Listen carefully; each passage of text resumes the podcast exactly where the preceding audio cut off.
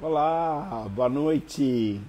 Reflexões sobre morar numa sexta-feira, dia 11 de setembro. E olha quem está entrando, Leila Navarro, pontual.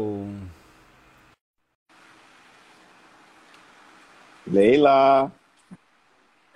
Ah, eu estava pensando, nossa, qual vai ser o modelito de Leila? Então, nós já vamos entrando, nós vamos chamando a galera. Manda flechinha, vou mandar umas flechinhas aqui.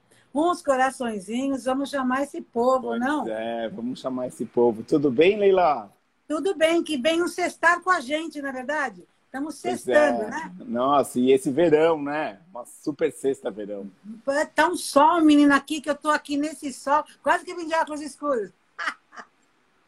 Leila, quantas lives você já fez? Nossa, você sabe que eu não contei? Talvez eu até já fiz mais lives do que fiz palestra na minha vida, pelo jeito. não, acho que não, acho que não. Não, porque não. foram 20 anos né, de palestra. Mas, nossa, brincadeira, esse negócio de live tá uma loucura. Ô, Leila, 16 livros? 16 livros, menino, nem parece, né? Como é que a gente passa tão depressa as coisas. Na realidade, na época, é muito interessante. Quando a gente viaja muito, você tem muita história para contar. E eu tenho o hábito de fazer diário, né? E, isso é muito interessante, porque quando você faz diário, você anota as histórias das coisas que acontecem, anota o seu aprendizado, anota a sua reflexão, anota a sua percepção, e o livro já vai saindo, praticamente o livro sai, e depois tem que copilar aquele livro, né? É muito interessante, né? Eu agora, depois da pandemia, já estou escrevendo um livro, porque isso aqui está sendo matérias e matérias fantásticas para a gente poder produzir muita coisa, né? Muita coisa diferente ao mesmo tempo, né? Muito, muito. A gente está podendo ver é, muitas coisas ao mesmo tempo que a gente não tinha pensado, né? Como é que é? Perdi um pedacinho aqui. Nós podemos, nós estamos vivendo coisas novas, né? Estamos vivendo com novos paradigmas, novos momentos, enfim, isso é uma coisa nova para a gente, né? Assim, é um momento de reflexão e, e, tem muita gente que fala assim: ah, quando encontrar a vacina vai voltar tudo a ser como era antes. Eu acho que não, né? Porque de algum jeito a gente foi afetado por isso, né? Então, quem fala isso é velho ou é jovem? então, Porque... digamos que quem fala isso tem mais do que 40 anos, 35 Lógico. anos. Por quê? Porque hoje eu descobri a definição de velho e jovem. É muito fácil. Me perguntaram, Leila, porque me perguntaram qual a definição de ser velho. Eu falei assim, velho é aquele cara que tem saudades, né? Porque o jovem não tem saudades. O jovem viveu muito pouco para ter saudades. O velho é aquele que viveu muito e ele tem saudades. E daí ele tem mais comparação. E daí ele tem mais tempo aqui atrás do que lá para frente. Então ele fica, sabe, ele, ele patina um pouco mais nisso e ele fica mais resistente a esse momento que nós estamos vivendo hoje. O jovem não, como tem pouca história, vamos fazer a história aqui na frente e ele não está nisso, né? Eu não, digo, eu não digo que isso é ruim ou que é bom, mas eu digo o seguinte: cuidado de você ficar muito preso ao passado, viva o presente, né? Com alegria do que você já viveu, ótimo, maravilhoso. Nós estamos vendo uma nova realidade. E para mim, não vai mudar, já mudou. Você já ouviu dizer que quando você faz 21 dias o mesmo comportamento, você cria um novo hábito? Sim, sim, sim. Nós já estamos mais de 150 dias, meu lindo. Se você não mudou, é porque é um retardado mental. Porque quem não é retardado, porque tem o cérebro funciona, o cara já mudou de hábito. No mínimo, ele arruma a cama todo dia. Já, exatamente. Já, já, já, já mudou de hábito. Já, enfim, por isso que eu, é, eu escuto essa história da vacina e nem falo nada, porque eu acho que assim o tempo vai dizer, o tempo vai falar para gente, né? É. Ô, volta, é, focando no assunto casa aqui, falando de passado que você falou eu trouxe uma frase do Mário Quintana, que é para a gente começar. Quando eu fiz o meu mestrado, é, eu saí questionando as pessoas sobre as casas onde elas nasceram e a relação que elas tiveram com a estética. E o Mário Quintana tem uma frase que é muito legal e eu queria saber o que você pensa disso. Não importa que a tenham demolido, a gente continua morando na velha casa que nascemos. Leila, você continua morando na casa que você nasceu? Olha, desculpe, Quintana, eu acho você maravilhoso. Nossa, ele tem cada coisa linda que eu adoro. Mas hoje mesmo eu estava refletindo sobre uma coisa muito interessante. Se a minha criança de 7 anos de idade, né, a criança que eu fui de 7 anos de idade, encontrasse com a Leila aos 20 anos de idade, aos 25, ela ia reconhecer na primeira. Uau! Mas se essa minha criança de, de, de 7 anos de idade encontrasse com a lei aos 67, ela fala, nossa, quanta coisa você viveu, que nem imaginei que você podia ver, passar por tudo isso. Nossa, quem é você agora? Eu acho que eu tenho uma criança interior, mas aquela criança que eu fui não tem nada a ver com essa mulher que é hoje. Eu nem sabia que ia viver tudo isso, experimentar tudo isso. É uma coisa tão, tão diferente. Eu não sou mais aquela pessoa. Eu não moro mais naquela casa. Sinto muito, não moro naquela casa. E hoje, eu me dou o direito de não morar. Eu acho que a minha casa é o meu corpo, a minha, a minha casa sou eu. Eu estava pensando hoje mesmo, que interessante essa provocação sua. Eu estava pensando, né? As pessoas querem viver a vida, querem caminhar, querem viajar. Eu acho que a viagem é interna. A viagem é muito mais interna do que externa. E o morar também. Eu acho que é muito mais interno do que externo. Na idade que eu tô, gente, eu tô nesse momento do, interno. Você sabe que na semana passada eu fiz uma live, conversei com o professor Nichan, e ele falou, ele trouxe esse conceito de que so, nós somos nômades de nós mesmos. Ai, que e lindo, eu... amei. Quem é esse cara? Quero conhecer. Meu amigo. É, você vai, você vai adorar o Nietzsche. Ele trouxe esse conceito de que, no fundo, no fundo, nós somos nômades de nós mesmos. Adoro, Não é demais, gente. Leila? Nossa, adorei esse cara. Nós somos nômades de nós mesmos. E é incrível isso, sabe por quê? As pessoas querem te colocar num quadradinho, numa encaixar em algum lugar, num nome. E pelo amor de Deus, eu não me encaixo em nada, sabe? Eu quero ser essa surpresa para mim mesma. Eu acho que a gente, a, gente é, a gente é plural e não singular. E eu acho que a minha pluralidade de, define a minha singularidade. Eu sou ser singular porque eu tenho toda essa pluralidade. E é ambíguo isso, é, mas é real. É total, não, mas nós, nós somos seres ambíguos. A gente vive essa dualidade o tempo inteiro do bem e do mal, do branco, do preto, dos, dos contrastes, né? A gente, a gente e é por isso que nós somos centralizadores de sentido, porque o tempo inteiro a gente tem que estar tá escolhendo algo que a gente quer e automaticamente a gente está rejeitando algo que a gente não quer e a gente fica nesse exercício, né? Olene, como foi que quando foi que você descobriu que você não, é, não precisava mais das paredes, que a casa estava com você? Olha, é Como foi essa relação? Você, porque assim, as pessoas que estão escutando, a gente não sabe, né? Você já morou em casas grandes, já foi para casas pequenas, hoje está repensando morar, já viveu em hotéis no mundo inteiro. Conta um pouco não. essa história pra gente. Então, mas é, eu queria, eu respondo essa pergunta, depois eu acho que eu vou para a história, porque me provocou essa pergunta, é muito legal. Porque é o seguinte, a gente, quando a gente, é quando a gente nasce, e eu nasci no século passado, você nasce com tantas coisas por fazer, então você tem que se formar, casar, ter filhos e tem que ter uma casa. Imagine, como é que você não tem uma casa? E a casa dos seus sonhos. Então eu fiz isso. Estudei, casei, tive filhos, tive a casa dos meus sonhos. E daí o que aconteceu? O príncipe encantado foi embora e falou: é tudo seu. Eu falei: gente, mas por que eu quero ficar com tudo isso sem. A, história não tinha sentido.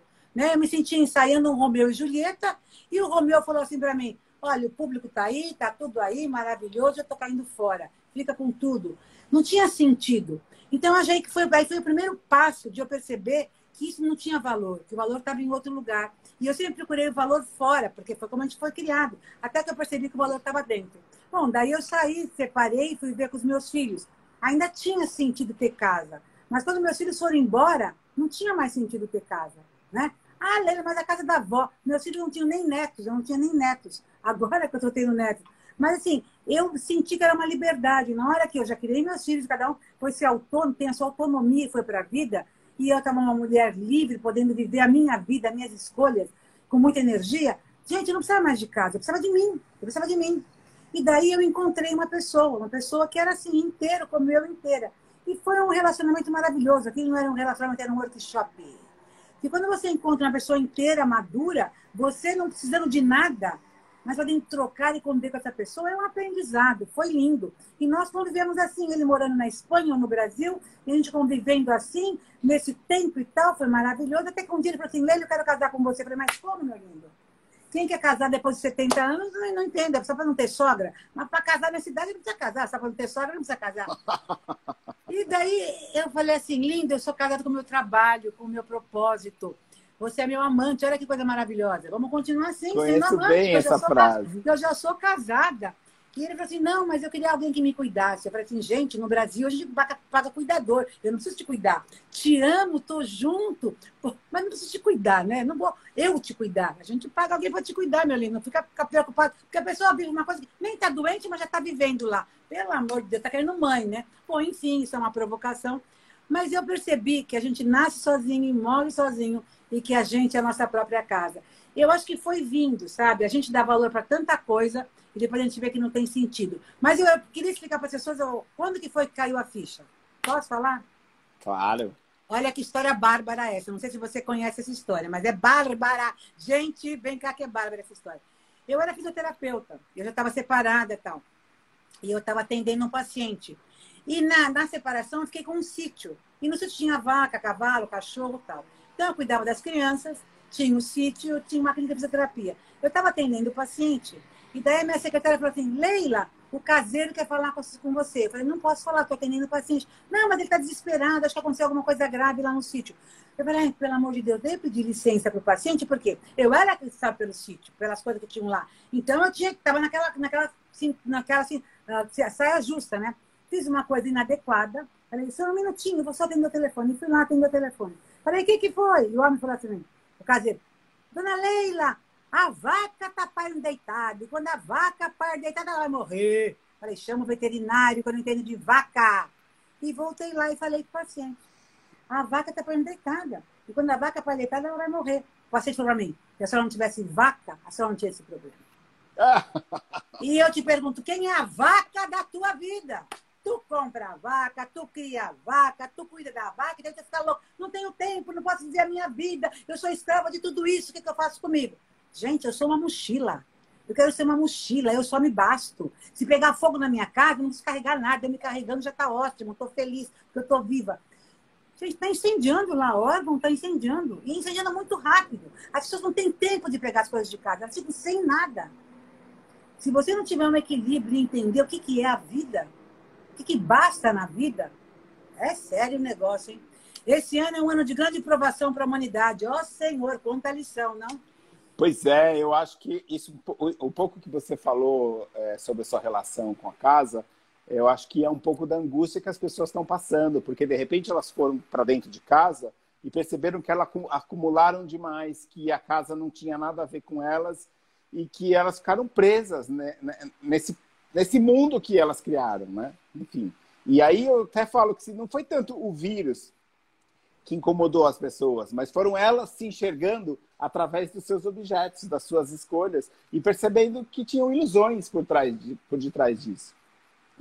É, porque, como diz o Harari, ele diz o seguinte, que nós temos padrões medievais, que está no nosso DNA. E na era medieval, as pessoas tinham coisa que elas não usavam, que elas não usufruíam para mostrar poder.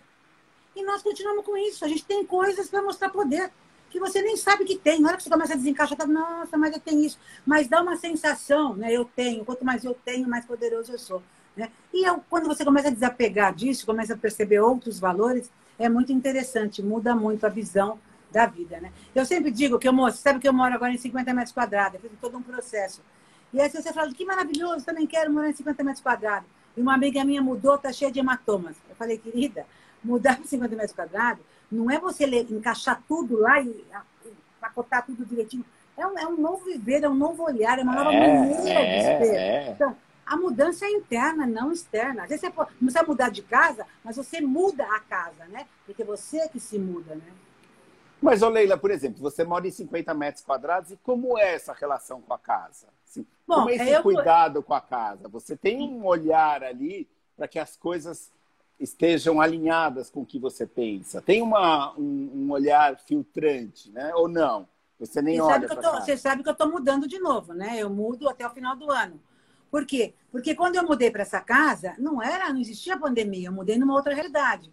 Eu queria morar numa mochila e ter liberdade para fechar uma porta, tá tudo encaixado, como se fosse praticamente quase que um flat, não é um flat, mas como se fosse quase que um flat, e que eu possa ir para o mundo, e quando eu venho para o Brasil, estou aqui em São Paulo, perto dos meus filhos e da minha família, eu tinha um lugar para ficar, né? E que podia até receber pessoas, porque embora 50 metros quadrados, são esses edifícios que têm três salas de reuniões, três, três, três salas de, que são salas de jantares, de cozinha tal, que, que gourmet, não sei das quantas, que você utiliza, e é como se a casa fosse uh, maior e você compartilha essas áreas maravilhosas que tem no edifício. Então, achei isso maravilhoso, super moderno. E era assim que eu queria viver e pensei que podia viver. E eu vivi, eu vivo numa casa, né, que eu digo o seguinte, na minha casa não tem nem plantinha para aguar. Por quê? Porque o tempo, para mim, é muito importante. Eu não quero gastar meu tempo molhando plantinha e voltar para uma viagem a plantinha está assim, arreganhada. Então, eu não tenho peixinho, não tenho plantinha, não tenho animal de estimação, não tenho nada. A única coisa viva é que sou eu. Eu tinha esse conceito, porque eu estava vivendo esse momento de poder ficar três meses na Islândia, três meses não sei aonde, podia, podia fazer o que eu quisesse. E teria uma coisa aqui pequena, prática, que eu podia, até quando eu não estivesse aqui, podia fazer Airbnb, de tão desapegada que eu sou, porque a coisa podia funcionar. Mas olha que interessante, com a pandemia, mudou. E daí, eu falei, gente, onde é que eu moro? Eu moro numa nave espacial. E não é legal morar numa nave espacial. Uma nave espacial é legal para viajar. Mas para ser, aterrizar e ficar eternamente nave espacial, eu não, não ficaria, não moraria, eu não moraria num trailer, né? Eu acho que, assim, sabe, para viajar, legal, mas é uma outra proposta. Você fica aqui, você fica ali, você está fazendo um tour tal. Mas agora não. Morar, e a gente não sabe quando que vai, se vai voltar alguma coisa a ser como era antes. Então, eu estou repensando o meu morar e eu estou mudando. Uma das coisas que mais me incomodou, olha que interessante, eu não sabia que isso ia me incomodar. Eu não tenho parede nessa casa que eu estou nesse, é um, é um estúdio, eu não tenho parede. É um, é um vão só. É, é como se fosse uma. É, mas não tem nem cama, você não vê a cama. Você entra aqui, você não vê a cama, porque eu não quero que pareça, não parece que eu estou num hospital, né? Então você entra aqui, você vê um, um algo gostoso, agradável de se viver. Se eu quero a cama, pum, aperta, a cama aparece, o escritório aparece. Então as coisas vão acontecendo. Como uma nave espacial, tudo muito prático, muito organizado, muito lindo. Quase que tá, tá coisa do chão, do teto, maravilhoso. Fantástico. A glória de Deus, maravilhoso. Mas nesse momento, eu percebi que eu, quando você mora mesmo, se eu já estou aqui há quase 200 dias, mais de 150 dias, eu percebi que eu quero parede no quarto. Que para mim o quarto é um templo. E que eu quero ir para o quarto e ficar no quarto. Lembra, mas você apaga a luz, você não vê que tem parede. Não, mas é o processo, é o ritual de você se preparar, ir apagando as luzes da casa, ir para o quarto, fechar a porta do quarto. Gente, eu estou com saudades disso. Eu falei que me faz, me faz falta isso. Você, então, você acha que você está com saudade dos rituais da casa? Ah, eu acho que sim, porque aqui é muito. Eu, é legal, eu perdi os rituais. Porque você sabe, Leila? entendeu? Você sabe que isso que você está falando é o que a maioria de todos nós estamos sentindo. Por quê? Porque a gente transformou a casa num corredor de passagem. A gente sempre estava indo para um lugar, sempre estava indo para um lugar. E a gente deixou de olhar esse lugar como um lugar de viver o tempo dos ciclos, o tempo dos rituais, o tempo das luas, o tempo do sol, o tempo da natureza. A gente deixou de ler o mundo né, essas casas que a gente transformou em dormitórios, a gente perdeu essa qualidade nossa, essa parte nossa de conseguir ler o mundo. A, a Jana está aqui falando, é Feng Shui. É, é uma parte do Feng Shui, sim. E agora está todo mundo revendo isso, né? revendo essa, essa relação com a casa e percebendo que é, você passar um tempo cuidando da casa, porque a gente é de uma geração que a gente escutou muito os nossos pais, as nossas mães reclamando de ter que cuidar da casa, escravo da casa, né? Do, de, de ter, ou, ou financeiramente, né? O quanto uma casa custa, porque você dimensionou ela para ser muito maior do que, do que você imaginava, ou o quanto você tem que se exercitar na casa, o quanto você tem que se dedicar na casa para ela existir. Então, hoje a gente está vivendo nesse lugar de que qual é o tamanho da casa, né? Qual é realmente o tamanho? Talvez não seja tão pequena e talvez não seja tão grande, né? E aí o, o, os pesquisadores já estão sentindo isso, que as pessoas estão querendo paredes, que as paredes vão voltar, né? Que aquela que aquela grande tendência que iniciou ali nos anos 80 dos lofts americanos, onde os artistas iam para estúdios em áreas industriais porque era de baixo custo, e aí isso virou um modismo e todo mundo quis viver num espaço aberto, é, a casa vai começar a se compartimentar. Mas você sabia que ela não se compartimentará como antes? Os ambientes não serão mais tripartidos. A área social, a área íntima e a área de serviço. Isso vai, isso vai começar a crescer de um novo jeito. Você vai perceber que você não vai querer o quarto, a cozinha e a área de serviço. Você vai querer mudar essa, essa. As paredes vão existir, mas essa estrutura vai mudar.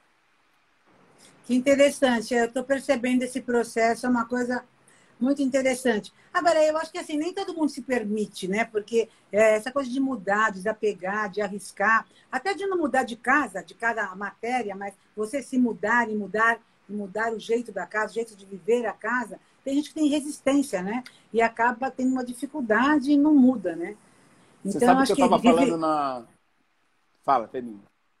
Não, re revisitar, isso é muito importante, né? Você visitar esses lugares da casa. Eu acho que hoje nós podemos fazer isso, visitar. Nós estamos com um pouco de mais de tempo dentro de casa, você pode visitar. E até ver coisas que você guardava, que você fala, gente, nossa, descobrir coisas, né? Não, é muito interessante. Todo mundo está fazendo uma nova parede, tá...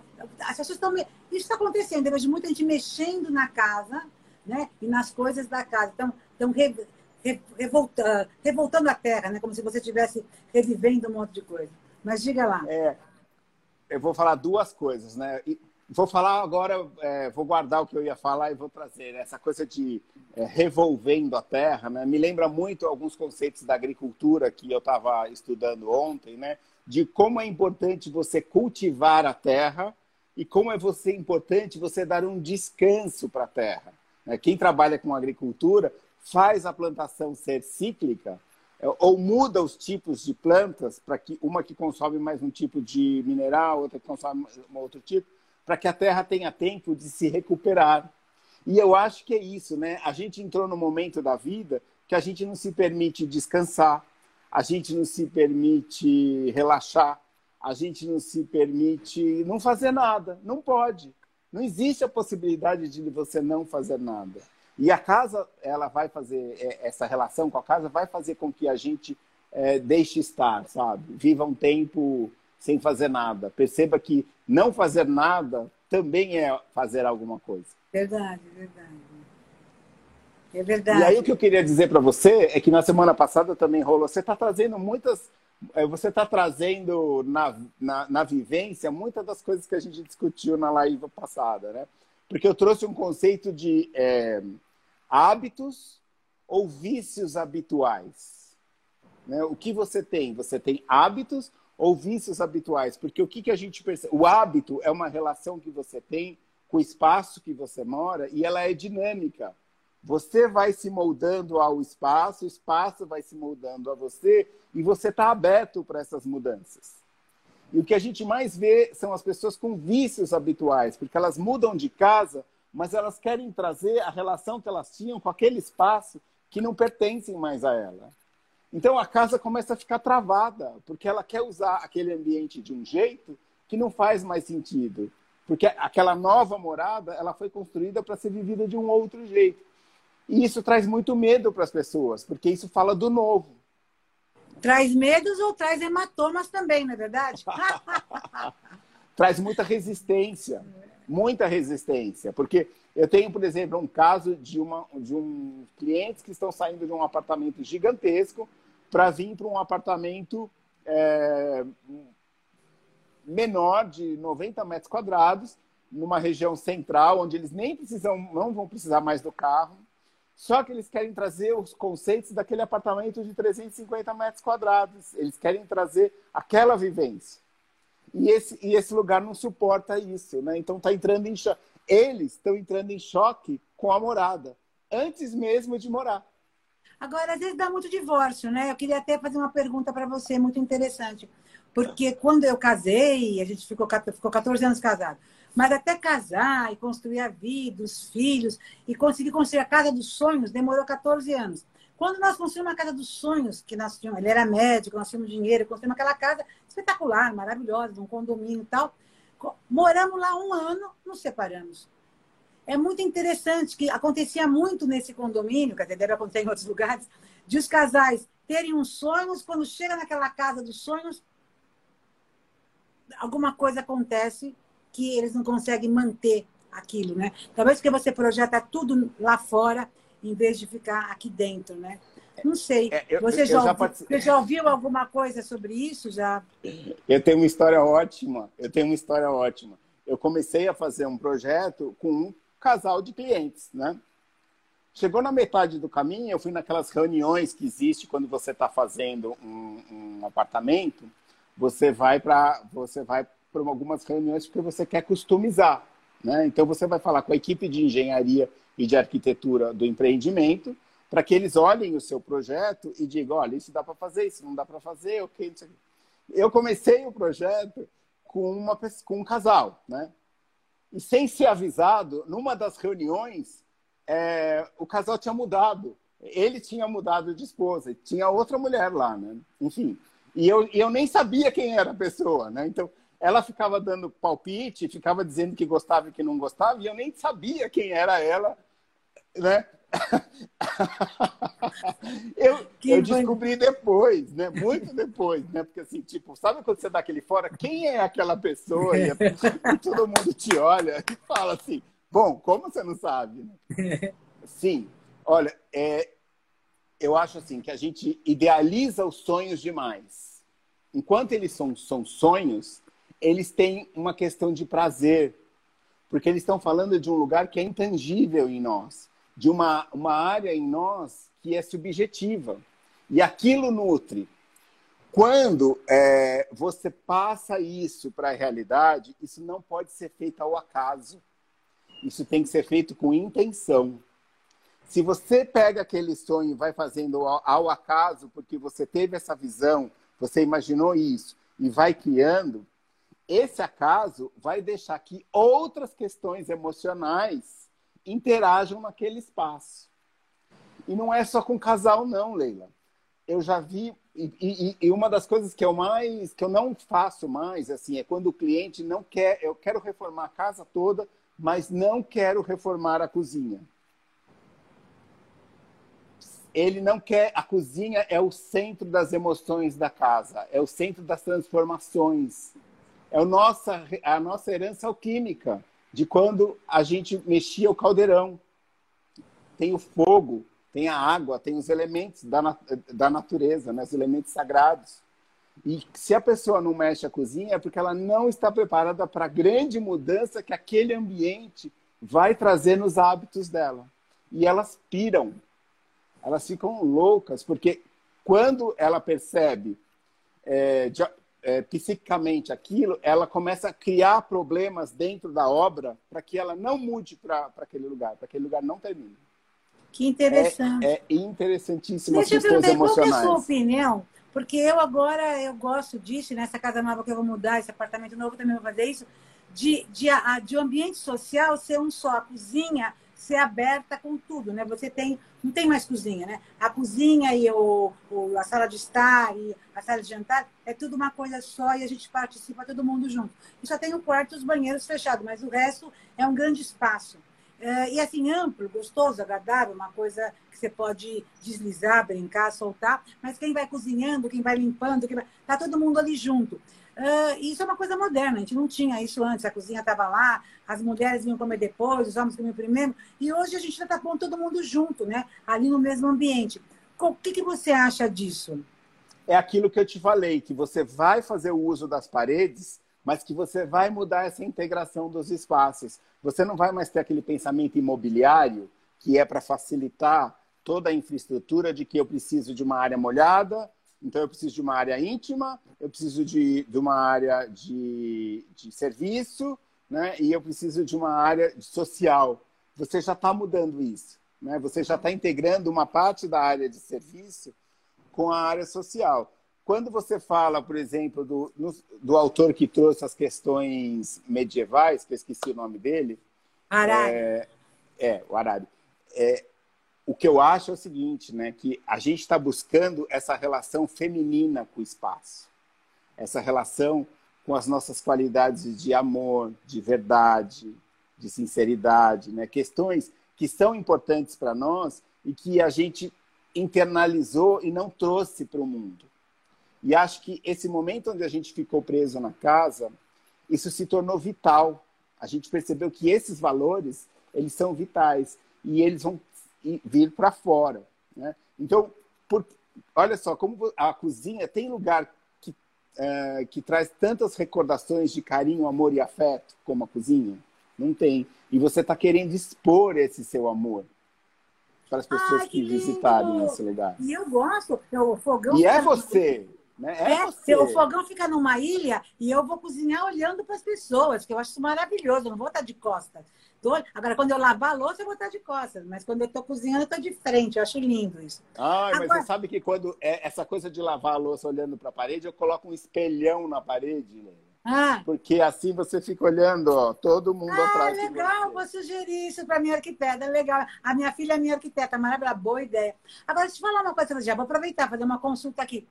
Eu, eu, eu acostumei, eu gosto desse fofo, esse tip-top, tal, não sei como é que chama, que é esse fogão elétrico, sabe? Que é aquela placa, assim, eu acho lindo, É né? lindo, né? É, eu adoro. E eu acostumei, eu sei lidar com aquilo, minha comida sai ótima naquilo.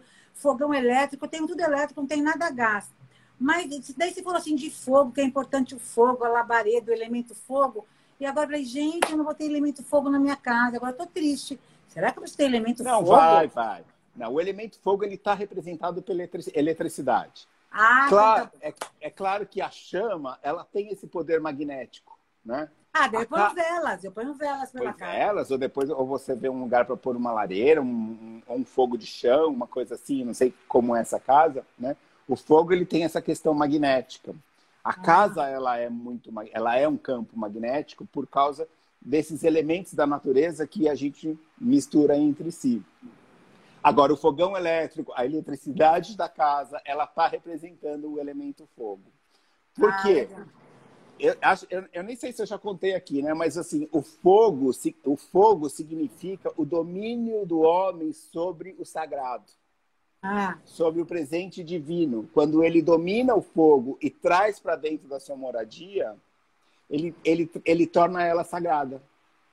Ah, que legal. E o afeto começou, Leila, através das fogueiras. Né? O, o, o homem começou a se diferenciar e, tra e trazer o afeto na sua relação com os outros, porque no centro tinha uma fogueira e eles passaram a olhar uns aos outros. E quando esses olhares se cruzaram, eles começaram a desenvolver o afeto. Que bacana. Então Que a gente está nesse momento de resgate do resgate da, da nossa relação com o mundo, com a nossa necessidade de ler o mundo, dessa Uhum. necessidade de entender que a natureza ela é uma parceira nossa, Uhum. não um, um, um, algo para a gente explorar. É aquela história, a gente aí vai, acho que a gente vai entrar um pouco no seu campo, né? É a gente sair do mundo da competição para entrar no mundo de cooperação. E vai vir da nossa relação com o que está ao nosso entorno. Que Essa, legal. mu- essa mudança do mundo que a gente tanto quer que aconteça, ela vai começar de cada um para o seu exterior. Não vai vir de um comando supremo top-down. Agora nós estabelecemos essas, essa constituição aqui e nós seremos uma nação livre. Não. Essa mudança ela vai ser é, do menor para o maior, que é do campo feminino, né? O campo feminino que tem essa relação com o útero, né? Com essa forma Uhum. é, uteral que expande. Interessante. Que lindo! Sabe que isso também provocou eu até uma reflexão aqui. Essa pessoa que eu me relacionei um tempo, cada um morava numa casa, eu morava na minha casa, ele morava na casa dele, até em outro país. Quando ele vinha para minha casa, ele era a minha visita, mas visita num, talvez num outro sentido. Ele vinha para o meu aconchego, ele vinha para o meu território, ele vinha para o meu colo. E ali era eu, como ele estava no meu país, era eu que, que, que, que, ia, ia ensinando os caminhos, ia proporcionando as possibilidades. E quando eu estava na casa dele, a mesma coisa, era maravilhoso. Então eu não estava lá preocupada se está com bagunça, se está sujo, se está limpo, se ele é desorganizado, tem tudo limpo pelo chão. Não, é a casa dele, é ele. Então é muito interessante, porque eu acho que a casa é a pessoa. E a pessoa já tem mais de 60 anos, até não morreu até hoje. É porque sabe viver desse jeito e ele é desse jeito. Eu não vou saber, não, cata tudo isso, guarda ali. Não, isso não tá bom aqui. Ah, tem que fazer não sei o quê. Não, então eu acho que a casa, para mim, ela representa muito a pessoa. Eu não sei criticar muito uma casa, sabe? Porque eu acho que a casa é a pessoa. E quando eu chego numa casa, eu tenho que me aconchegar com aquilo, né? E me abraçar no sofá daquela pessoa. E, enfim, eu acho que é isso. O que, que você acha dessa minha ideia? Então, é, quando eu fiz a minha pesquisa de mestrado, eu entrevistei muitos casais é, que moravam, que dormiam já em quartos separados. Ah! E eu tive a oportunidade de fazer várias casas com os quartos separados e é muito interessante. Eu e cada quarto tá... é diferente um do outro. É legal de ver a diferença, né? É, é muito interessante, muito interessante. É muito interessante e são é, casas totalmente diferentes. E é legal porque cada um não perde a sua identidade, né? Então, e porque o mais bacana, eu me, eu me apaixono por você porque você tem essa identidade, porque você é diferente de mim, porque você é um mistério para mim. E na hora que você não é mais um mistério, que a gente está tudo junto, igual, perdeu tudo. Então é importante o quarto do outro ser um mistério, com a porta fechada. Você tem que bater na porta e falar, é. posso entrar? Ah, isso é lindo! Pedir, posso entrar. Isso é maravilhoso, esse canto. Eu tive, São eu, casais eu... que estão escutando aqui essa live. Durmam em quartos separados, que isso mantém o casamento o resto da vida. E olha, eu conheço casais é, que não tiveram filhos ainda e conheço casais que já tiveram vários filhos, assim, já estão numa outra etapa da vida e que moram separados. E depois, uma outra coisa que eu também entrevistei bastante na, na, na live foram casos como, na, na, no mestrado, foram casos como o seu, de pessoas que moram em casa, de casais que moram em casas separadas.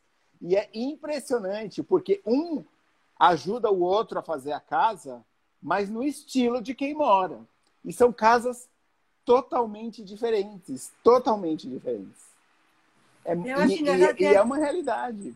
É. Tem pessoas, assim, eu já vi, conheci um casal que eles moravam em casa separada porque um gosta de cachorro e o outro não.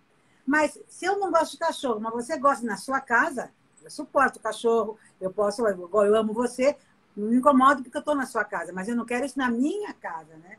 É muito interessante isso, né? E de, com coisas com hábitos bem diferentes, que sejam até, até bem incomodativos. Mas é a sua casa e eu amo você, eu amo você com tudo isso, com cheiro de cachorro. Agora, na minha casa, eu amo ter outro cheiro. Você sabe que essa, essa relação com os sentidos também é algo novo que a gente vai passar a, a, a, a vivenciar de uma forma diferenciada. Né? Porque a gente está muito. Nós, por sermos seres tridimensionais, e sermos habilidosos com a mão, a gente explora muito a visão.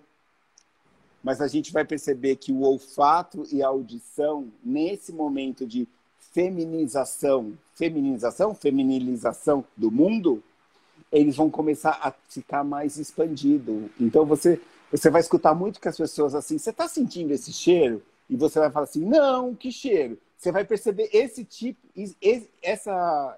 essa experiência acontecendo. Porque as pessoas vão começar a se diferenciar pelo olfato. É Agora, bem mágico isso. Você aí que é muito mágico, estou adorando esse papo, estou viajando aqui. Ah, o que, que você acha da realidade aumentada, da realidade virtual, dessa mistura com a nossa vida? Porque eu vi ontem ah, uma coisa muito interessante, que é um restaurante que foi criado agora no Japão, uma coisa espetacular. Você entra num restaurante, ele é um avião, até você tem passaporte, não sei se você viu isso. Ele é um avião, você senta eh, em classe, classe primeira classe, você senta numa cadeira e você olha pela janela, é, é realidade virtual, realidade. Você vê como se estivesse tá no chão, você vê como ele vai subir voo, ele sobe voo. Daí, se você está indo para a Turquia, os pratos que as aeromoças vão servir são pratos típicos da Turquia, você come aquela comida maravilhosa. Depois, quando o, o avião aterriza, eles te dão uma, uma um óculos de realidade virtual, e você vai conhecer a Turquia, lá onde você foi, né? Você conhece, faz, e você vive aquilo na realidade virtual. Depois você volta no avião e aterriza de novo. Então, é uma viagem totalmente virtual, com uma experiência que você vai. A sua memória afetiva, você foi até a Turquia e voltou, entendeu? Até você sentiu o sabor da Turquia, gente. A voz do pessoal falando em turco, que coisa maravilhosa. Mas é. não foi nada de real. E eu acho que a nossa vida vai começar com a. Eu tô, quero ir mais longe, tá? Com essas coisas. Eu converso com a Alexa, entendeu? Eu não falo sozinha, porque a Alexa responde. Ela é meio retardada, responde umas coisas erradas, faz coisas. Às vezes não responde. A Siri também, tudo louca. Mas eu acho que cada vez mais essa, esse mundo não real com o mundo real vai se misturar. E eu te pergunto, e daí? Como é que fica isso? É um caminho sem volta. É, a gente o que vai acontecer é que a gente vai deixar de viver essa globalização no sentido de todo mundo ficar muito parecido, né? E a tecnologia vai nos dar a oportunidade de nos diferenciar em função das relações que a gente quer ter com o mundo. No caso da casa, é, isso já é real. É, existe uma cozinha desenvolvida pela Samsung que é todinha é, é de robôs. E o robô consegue fazer a comida que a sua mãe fazia. Ele consegue chegar nesse grau de sofisticação. Né? É, eu não sei como que a gente nutre esse, é, essa máquina, né? mas enfim, ele coleta informações e ele consegue fazer o prato que você está pensando. Ele consegue resolver o seu desejo. Depois ele lava a louça e, e, e, e guarda tudo. Já existem paredes que são televisores. Nós não vamos ter o aparelho de televisão. A parede já vai, já vai ser essa televisão. E a internet das coisas, que é mais um dos avanços da tecnologia, é, a geladeira já vai mandar a lista de compras para o supermercado. E o supermercado vai mandar entregar para você. Porque ela, através do código de barra, ela vai lendo o que saiu, o que acabou, e aí ela já gera o pedido. Então, assim, vai ter uma mudança comportamental muito rápida. Nós vamos, nós vamos vivenciar isso. Né? Não são nossos filhos, somos nós. É, nos próximos 10 anos é um avanço. É... O que, que, que, vai acontecer isso? Nós vamos ter que nos relacionar com prazer, porque a gente vai ter tanta máquina trabalhando para gente que a gente vai ter que resgatar o prazer em nós. Mas isso vai ser barato? Qualquer pessoa vai ter acesso a isso? Como qualquer processo de consumo. Isso vai começar num topo de pirâmide, como uma televisão de plasma para alguns, e depois isso cascateia naturalmente e isso vai acontecendo ao redor do mundo. Né? E você acha que vai existir uma tendência do pessoal sair dos grandes centros para ir viver no mato, para ir viver em cidades pequenas? Porque agora com a internet, com tudo, não importa onde você mora, você vai até morar na Lua e estar tá conectado com o mundo inteiro. Você acha que os grandes centros vão ser diluídos? Olha, há muito Na sua opinião, atrás... né? Que eu estou fazendo entrevista com você. Não, há muito tempo atrás, quando eu, eu, eu estudei um pouco sobre isso, né? É, é, a mobilidade das pessoas vai ser, é, vai ser através da criatividade. Já é assim. Né? Então, se eu sou criativo, eu vou conseguir ficar muito mais móvel do que quem não desenvolve a criatividade. Né? Então, por exemplo, você tem pessoas que moram em Portugal e que você pega o telefone, liga e contrata o serviço e você nem sabe que ela mora em Portugal. Né? Porque ela, desenvol... ela usou a criatividade para adequar a profissão dela. Esse momento de pandemia, a gente está vendo o quê? Muitas aulas pela internet, cursos, é, limites que antes, antes existiam não existem mais. Essas pessoas elas vão poder sair dos centros urbanos. Os, os grandes centros urbanos eles se tornarão vendedores de conhecimento e de serviço. Né? Então, você vai vir para cá, você vai adquirir algum conhecimento, você vai adquirir uma, um, uma diferenciação e você vai voltar para o campo ou para uma cidade menor ou para um outro centro urbano. Vai ter esse movimento. E não vai ser que vai ficar lá e cá. Vai vai ficar ou lá ou, ou cá. Não, vai ficar lá e cá. Vai ter esse trânsito. Que é a ambiguidade, né? Não é uma coisa ou outra mais tudo tem valor, tem sentido e a gente vai vivendo tudo. Ai, que maravilha, estou adorando o futuro. O seu futuro está maravilhoso.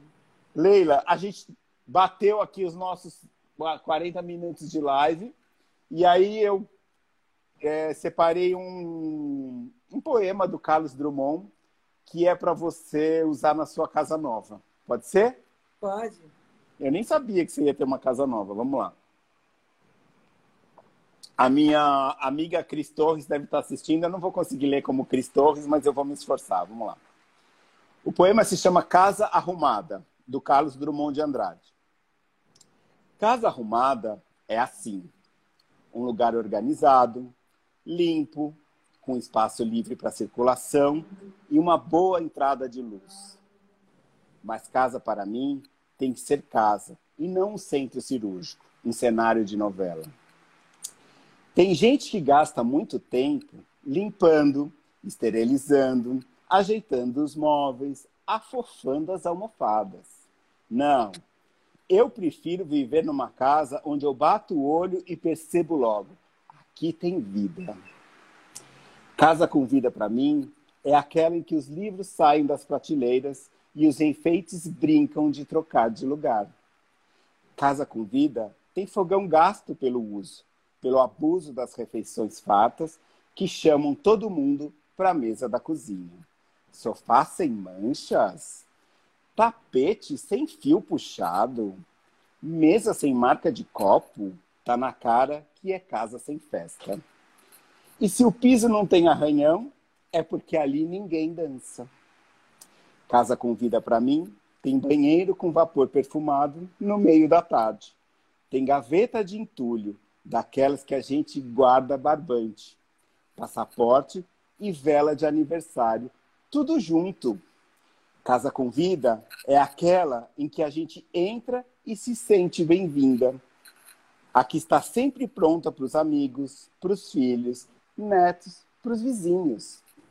E nos quartos, se possível, se possível, tem lençóis revirados por gente que brinca ou namora a qualquer hora do dia.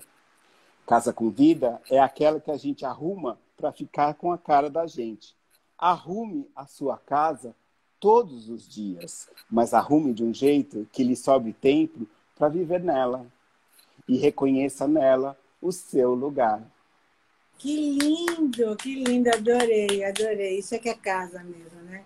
Que coisa bonita. Obrigada. E você é um artista para além, parece um ator. Muito é, interpretado. Leila, muito obrigado, viu? Obrigada para você, valeu a pena, foi genial. Viva a sua casa, hein? Obrigada. Tchau, tchau. Tchau, tchau.